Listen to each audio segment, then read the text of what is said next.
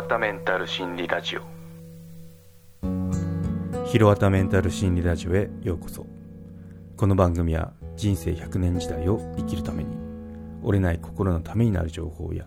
心理学で語られている法則などを紹介する番組です。ひろわたメンタル心理ラジオ。はい今回は腕組みをする心理について取り上げてみようと思います。はい腕組みですね。腕組みする心理ってことで。うん。なんかこれ聞いたことはあるかもしれないんですけどまあその身構えてるとかなんかこうあまり印象が良くないと言われてますよね。なんで、まあ、実際にその心理学ではどうなのかっていうのを取り上げてみようと思いますね、うん。まあ、これ知ることによって、まあ、商談とか雑談その友人とか、まあ、知人でもいいんですけどとかその今後人人と話す時にこう参考になるかもしれませんね。はい、うん、はい。腕組みをする心理説明していこうと思います、うん、手や足には本性が本性っていうか本音が現れる。そうですね。はい。リラックスしていれば体は自然に緩みます。ということで、はい、苦手な人と接する時や話の輪に入れない時など居心地の悪さを感じている状態でつい腕組みをしていませんか？腕組みをするということは壁を作ろうとする行為ですということで、はい、相手と自分の間に腕を置けばパーソナルスペースが広がります。私たちは緊張や不安を感じる時や相手に対する拒絶感がある時にこのような行為で自分を守ろうとすることがあります。うんそうですね。腕を組むってことはその前にこのなんだろうパッテンマークができるわけなんでいざとなったら、まあ、攻められる時に一つの防御になりますよね。いきなりお腹叩かれるよりかなんかこう 腕組んでたらなんかこう避けれそうじゃないですか。そう。そんな感じでまあその防衛本能っていうかやっぱこう守ろうっていうのが働くんでしょうね、はい、腕組みの他にも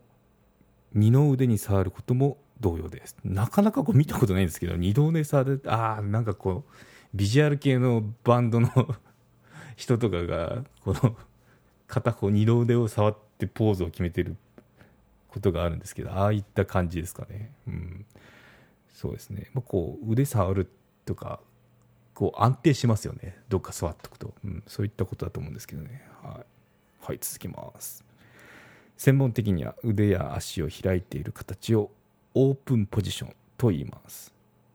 内側にクローズする形をクローズドポジションと言いますということでオープンポジションとクローズドポジションっていうのが出ましたね、うん。まあ、開けっ広げな状態がこの腕をこう広げてるようなイメージですね。っていうのがオープン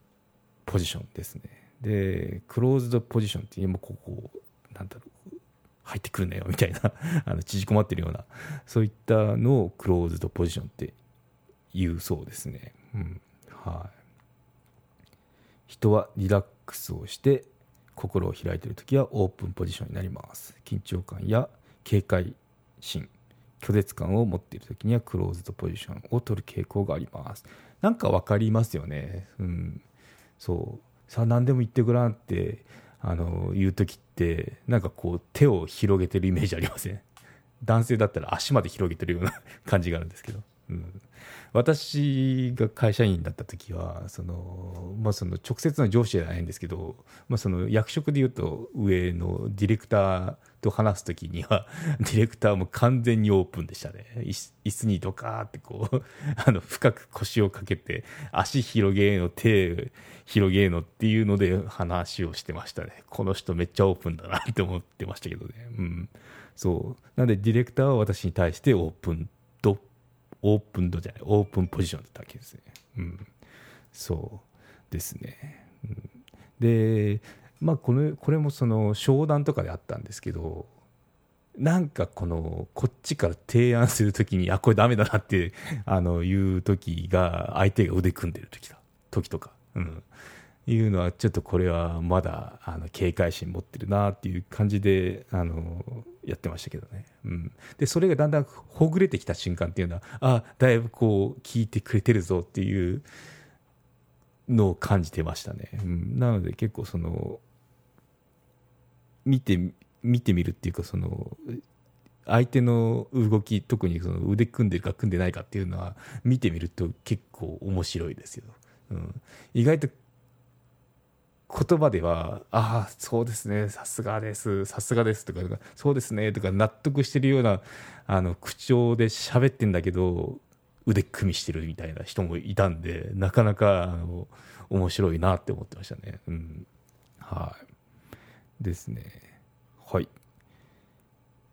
また手についても同じようなことが言えますということですね、うん、例えば手のひらを見せていれば心を開いており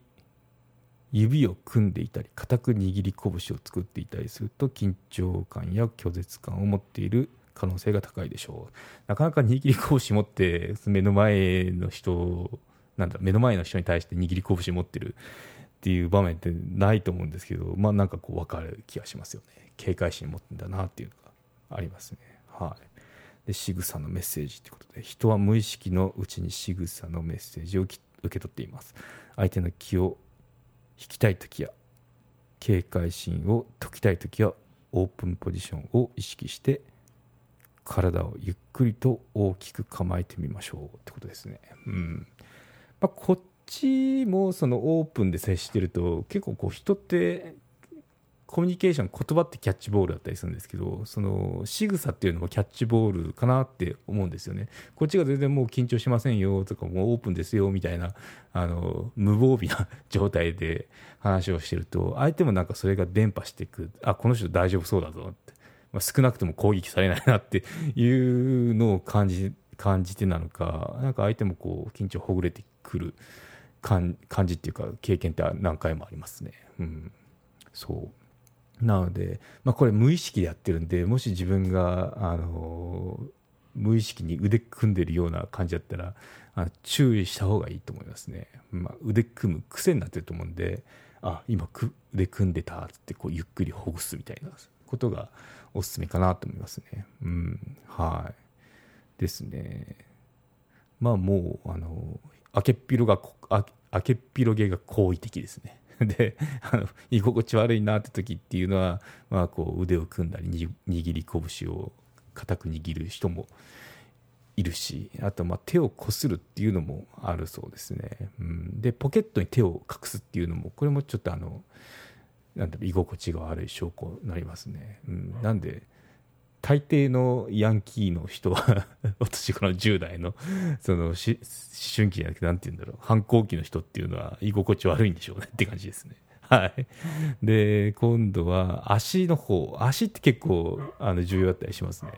うん。足も実は私あのよく人の足元見てるんですけど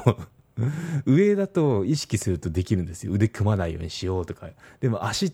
足の方に注意すると貧乏ゆすりしてたりしてあこの人なんか今 あの落ち着いてないぞとかこう、うん、大丈夫なのかどうしなんかこう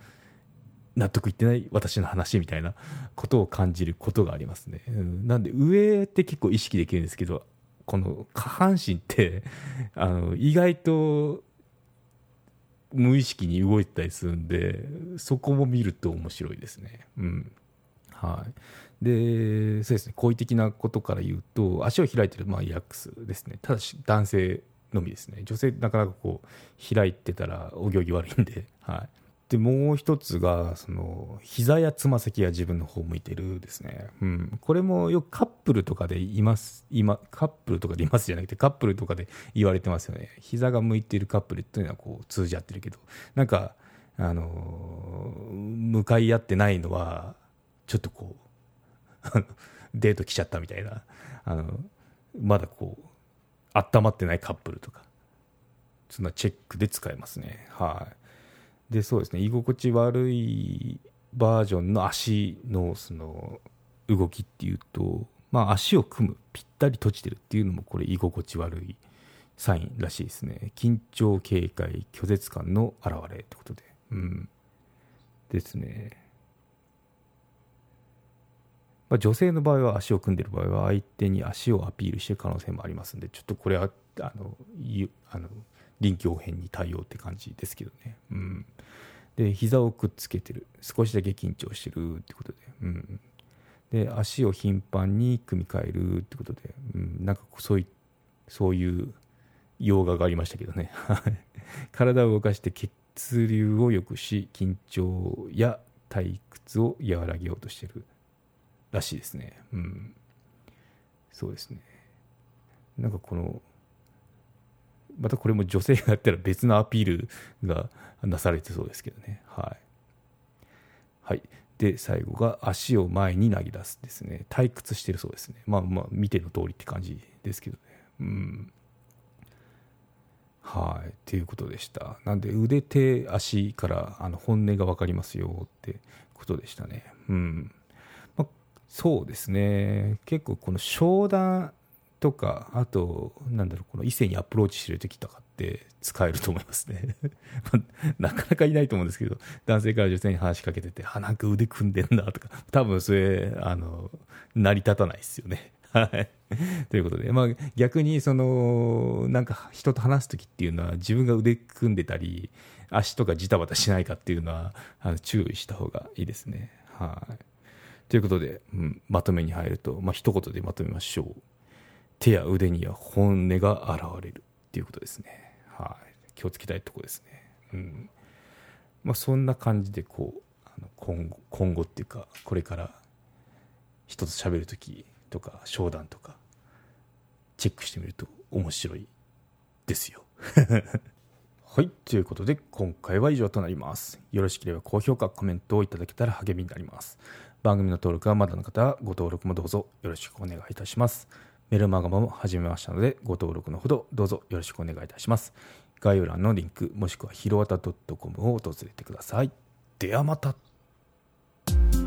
有料チャンネルのご案内をいたします。有料版チャンネル「ひろわたメンタル心理ラジオプレミアム」を Apple Podcast で配信中。有料会員はエピソード全編を聞くことができます。また有料会員のみのエピソードも用意しております。